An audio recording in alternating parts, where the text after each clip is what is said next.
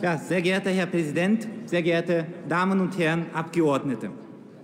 Wir leben in einer wehrhaften Demokratie und das ist auch gut so.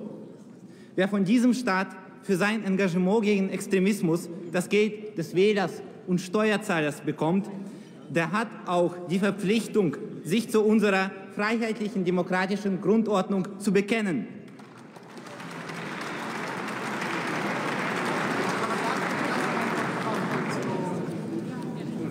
Wer es nicht tut, der verrät, wo er steht, ganz sicher nicht auf dem Boden des Grundgesetzes. Soweit so selbstverständlich. Die Beweislast dafür, dass man keine Demokratieklausel braucht, liegt bei ihren Gegnern von grün bis rot und dunkelrot. Ich will Ihnen ein paar Fälle nennen, die für jeden Demokraten ganz deutlich zeigen, wie nötig die Demokratieklausel ist. Fangen wir an mit der größten Bedrohung für die innere Sicherheit der Bundesrepublik Deutschland, dem Islamismus.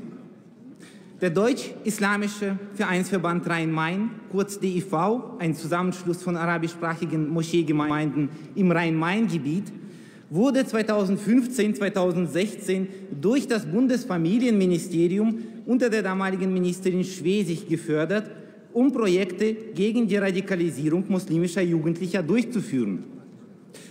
Das Bekannte dabei, zwei Mitgliedsverbände des DEV zählen zur vom Verfassungsschutz beobachteten Muslimbruderschaft, der größten islamistischen Organisation Deutschlands.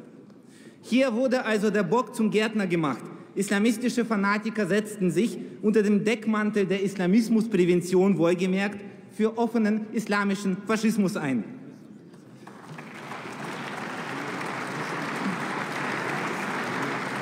Denken Sie bitte nicht, dass solche Fälle der Vergangenheit angehören, nur weil, weil Frau Schwesig, ja offensichtlich alle Arten des Extremismus für aufgebauscht hält, die nicht von rechts kommen, zur Anschlussverwendung in den hohen Norden abkommandiert wurde. Nein, die staatliche Förderung von Islamisten ist Alltag im bundesdeutschen Absurdistan.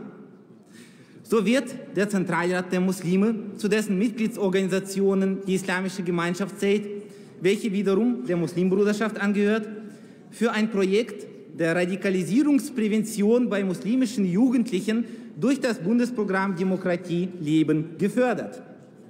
Meine Damen und Herren, das ist genauso absurd wie die Förderung der jungen Nationalisten zur Vorbeugung von Rechtsextremismus.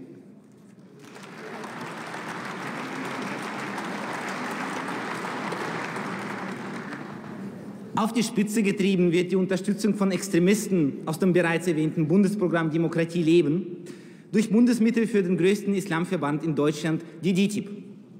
Dieser verlängerte Arm des türkischen Staates in Deutschland, der Regimekritiker auf deutschem Boden bespitzelt und als Propagandaorgan Erdogans fungiert, bekommt tatsächlich das Geld des deutschen Steuerzahlers, um durch das Bundesfamilienministerium gemästet gegen die Werte unseres freiheitlichen Rechtsstaates vorzugehen.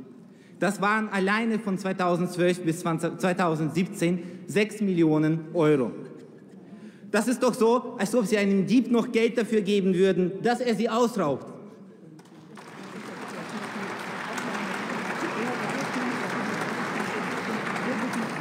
Im Bereich des Linksextremismus sieht es übrigens nicht besser aus. Auch hier Staatsgeld für die Sturmabteilung der Antifa, Staatsgeld für Antidemokraten, Staatsgeld für Antideutsche.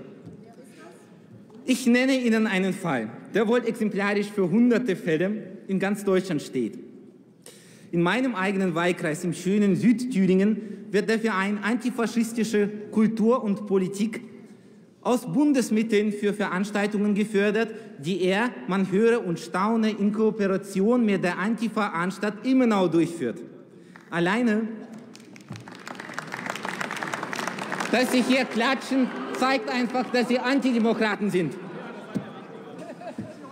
Wie kann es denn sein, dass der Staat die Feinde der eigenen Verfassung fördert? Wie kann es sein, dass Extremisten ihre krude Weltanschauung mit dem Segen dieses Staates verbreiten können, Herr Innenminister, in Abwesenheit?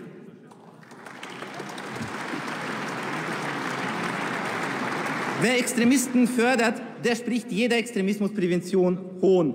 Wir sagen, kein Geld für Verfassungsfeinde, kein Geld für Antidemokraten, kein Geld für politische Gewalttäter.